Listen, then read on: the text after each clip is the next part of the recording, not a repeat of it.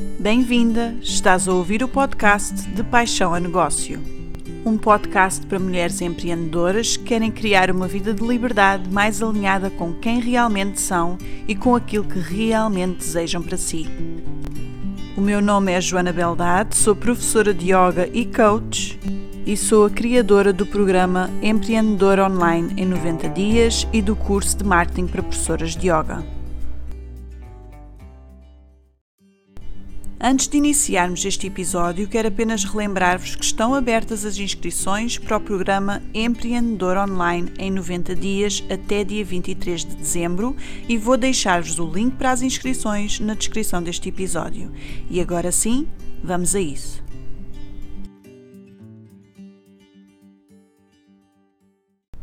E hoje vamos falar sobre aquele sentimento de culpa que muitas de nós sentimos em alguma altura no nosso negócio quando recebemos dinheiro dos nossos alunos ou clientes. Aquele desconforto associado ao dinheiro. Eu sei que já senti isto inúmeras vezes e, se quiser ser sincera, não é algo que esteja ainda completamente ultrapassado. Aquele sentimento desconfortável quando estamos a pedir dinheiro por algo que estamos a oferecer ou quando queremos aumentar os nossos preços ou quando estamos num processo de venda onde estamos a mostrar os benefícios do nosso serviço, ou mesmo quando já vendemos. É muito comum ter um sentimento de culpa associado ao processo de venda do nosso serviço. Isso é uma coisa que acontece a muitas de nós. Já foi essa a tua experiência? Eu sei que já passei muitas vezes por isso. Já me senti mal e culpado e parece que estou a fazer alguma coisa de errado. E é sobre isso que vamos falar hoje, porque isto é uma coisa que tem que ser falada e ultrapassada. Porque todas nós temos uma relação com o dinheiro e essa relação pode ser saudável e pode ser benéfica para o nosso negócio ou não. No caso das empreendedoras, quando nós dizemos eu estou a fazer crescer o meu negócio ou eu estou a trabalhar para fazer crescer o meu negócio, o que é que isso significa? No que diz respeito a fazer crescer um negócio, como é que nós sabemos que ele está a crescer? Infelizmente, o crescimento do nosso negócio está associado ao dinheiro. Crescer o nosso negócio significa fazer mais dinheiro.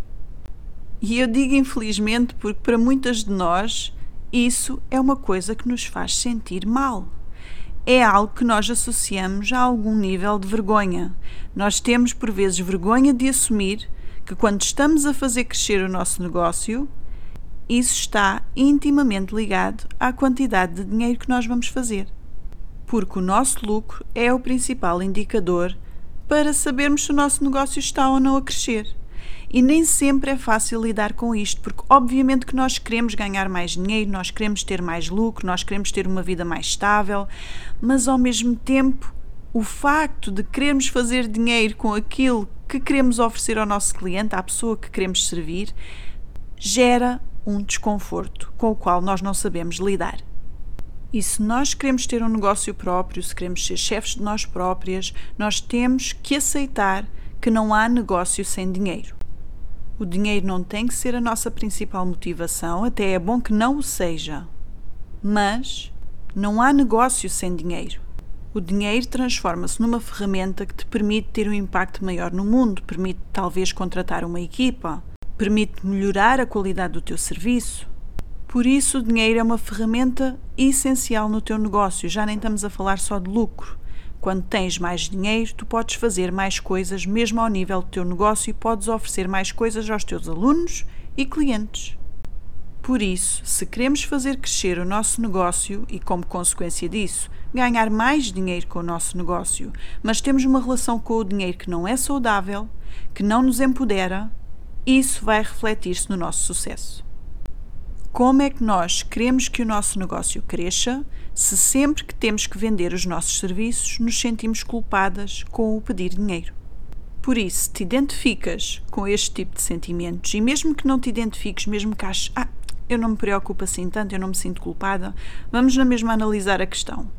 E aquilo que eu te quero perguntar hoje é: até que ponto a relação que tu tens com o dinheiro e o sentimento de culpa associado a pedir dinheiro já sabotou o teu negócio? Até que ponto é que alguns dos teus serviços morreram antes de ver a luz do dia porque tu achavas que estavas a cobrar demais? Até que ponto é que tu já perdeste clientes porque não querias pedir determinada quantidade de dinheiro?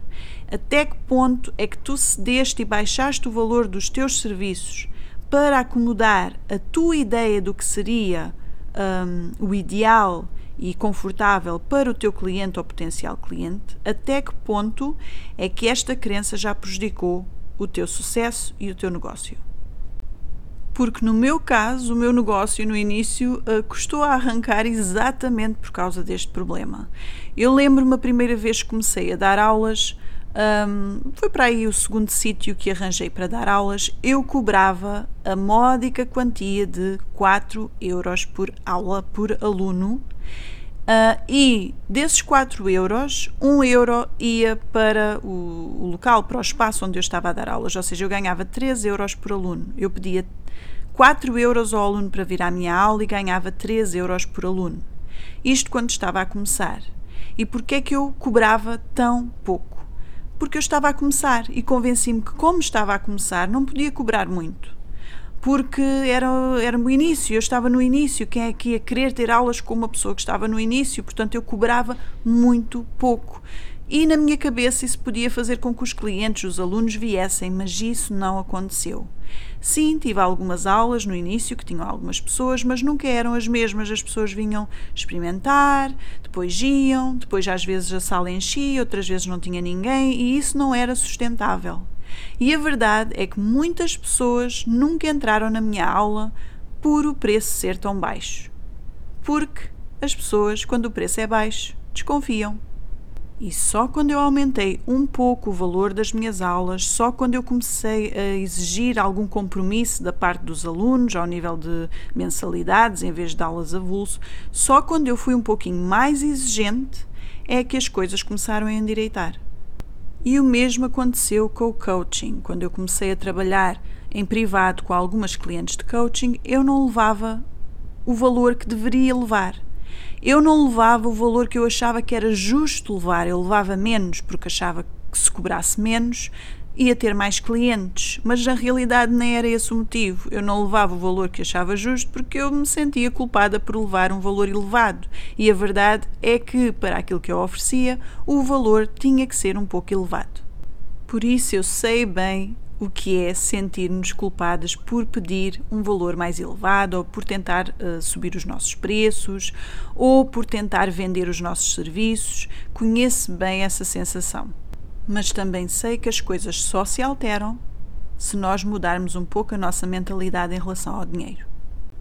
Mas por que é que nós nos sentimos culpadas por pedir dinheiro pelos nossos serviços? Que crenças é que nós estamos a alimentar que nos fazem sentir mal por pedir dinheiro pelo nosso trabalho. Se calhar uma das crenças é a crença de que estamos a tirar algo à pessoa. E porque estamos a tirar algo à pessoa, ela vai sofrer. Se calhar, ao lhe pedirmos aquela quantidade de dinheiro e, e ao fazermos com que a pessoa nos pague uh, aquela quantidade de dinheiro, vamos colocar a pessoa numa situação que financeiramente não é agradável e nós não queremos ser responsáveis por isso. É quase como se considerássemos que a pessoa comprar o nosso serviço é um sacrifício que terá que fazer. Outra crença pode ser a crença que o dinheiro é finito, tem um limite, acaba. Crença é essa alimentada por uma mentalidade de escassez.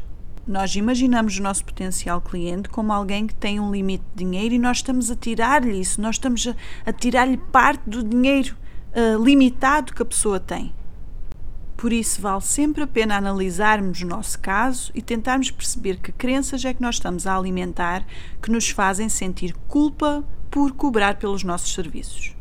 E uma boa maneira de começar a contrariar estas crenças que nós temos relativamente ao dinheiro é colocar dentro das nossas cabeças de uma vez por todas que as pessoas não valorizam aquilo que têm de borla. As pessoas não valorizam aquilo que têm por pouco dinheiro. Por isso, Se nós oferecemos os nossos serviços gratuitamente ou oferecemos os nossos serviços por um valor muito baixo, aquilo que vai acontecer é que a pessoa não vai fazer nada com aquilo, e se a pessoa não fizer nada com aquilo, nada muda. E se tu estiveres na área de tentar melhorar a vida das pessoas, tu vais ver que as pessoas não vão conseguir ter resultados, porque as pessoas não depositaram o valor que deviam no teu serviço. E mais uma vez, isto foi algo que eu aprendi por experiência própria. Eu, quando iniciei eh, a minha atividade como coach, cobrava muito pouco e o que acontecia é que aquilo que eu propunha à pessoa, a pessoa não cumpria. Adiava, deixava para a semana que vem, ia adiante porque podia adiar, porque aquilo que eu estava a cobrar era tão baixo que ela podia se dar ao luxo de adiar. E no fim, não foi a cliente a desistir do meu serviço, mas fui eu que tive que desistir da cliente, porque eu vi que as coisas não estavam a resultar e um dos principais motivos era o facto de eu ter cobrado pouco dinheiro pelo meu serviço e a pessoa não se estava a empenhar aquilo que tinha que se empenhar para que as coisas resultassem. E o que é que eu percebi? Que se no início eu estava a cobrar pouco porque achava que assim é que ajudava os meus clientes, a conclusão a que eu cheguei é que o facto de cobrar pouco fazia com que eu não conseguisse realmente ajudar os meus clientes. Por isso, se tu tens um serviço que vai ajudar o teu potencial cliente, sempre que tu escolhes cobrar pouco, tu não estás a ajudar esse potencial cliente. Na verdade, tu estás a prejudicar o teu cliente, porque ele não vai saber usufruir do teu serviço a 100%.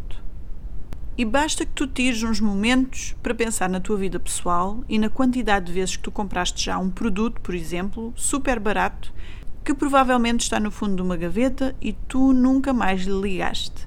Ou então um serviço super barato que tu até compraste, mas depois nunca usufruíste. Porque o serviço até podia ser excelente, o produto até podia ser bom, mas como tu pagaste pouco por ele, tu não lhe deste o devido valor. E acontece exatamente o mesmo com o teu potencial cliente. A transformação que tu queres oferecer ao teu futuro cliente começa na transação. É aí que começa a transformação. É aí que o teu cliente tem que perceber que a ação que ele acabou de tomar, a ação de te comprar o teu serviço, é o primeiro passo para mudar algo na sua vida. Por isso, se tu não queres que o teu serviço acabe no fundo de uma gaveta, se tu não queres que o teu serviço seja visto como uma coisa sem valor, se tu queres que os teus clientes se empenhem ou os teus alunos se empenhem realmente, se dediquem realmente àquilo que tu estás a oferecer, tu tens que cobrar um valor justo. Um valor justo.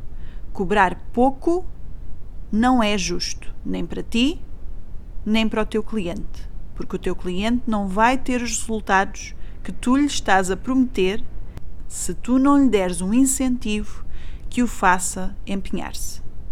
Por isso, cobrar um bom valor pelo teu serviço e aumentar o valor dos teus serviços é uma coisa que é benéfica para ti, porque te permite ter um maior rendimento, mas é uma coisa que também é benéfica para o teu cliente, porque não só uh, o incentiva e o motiva a dedicar-se mais, como te permite também a ti teres menos clientes de cada vez e poderes dedicar-te mais a cada um.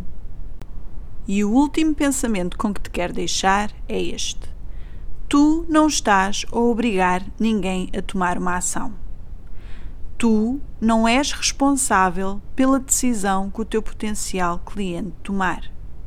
Quando tu estás num processo de venda, a única coisa que tu estás a fazer é mostrar ao teu potencial cliente que existe um serviço, que tu ofereces um serviço, que aquele serviço tem determinados benefícios e que lhe pode interessar. O resto, a decisão de comprar ou não, é dele, é do teu cliente. Portanto, tu não tens que sentir culpada por mostrar-lhe o teu serviço, pedir pelo teu serviço aquilo que tu consideras que é justo e depois apenas esperar para ver o que acontece. E a verdade é que ao fazeres isto, tu vais te permitir também trabalhar com pessoas mais empenhadas, porque a pessoa que decidir trabalhar contigo vai ser uma pessoa que está pronta para se dedicar e empenhar naquilo que tu tens para oferecer. E é esse o tipo de cliente que tu queres. porque é esse tipo de cliente que vai ter resultados e tu queres que os teus clientes tenham resultados, porque é para isso que tu estás a oferecer o serviço. Espero que este episódio tenha sido benéfico no sentido de te ajudar a ultrapassar eventuais bloqueios associados ao dinheiro que tu tens. Vemo-nos no próximo episódio. Beijinhos!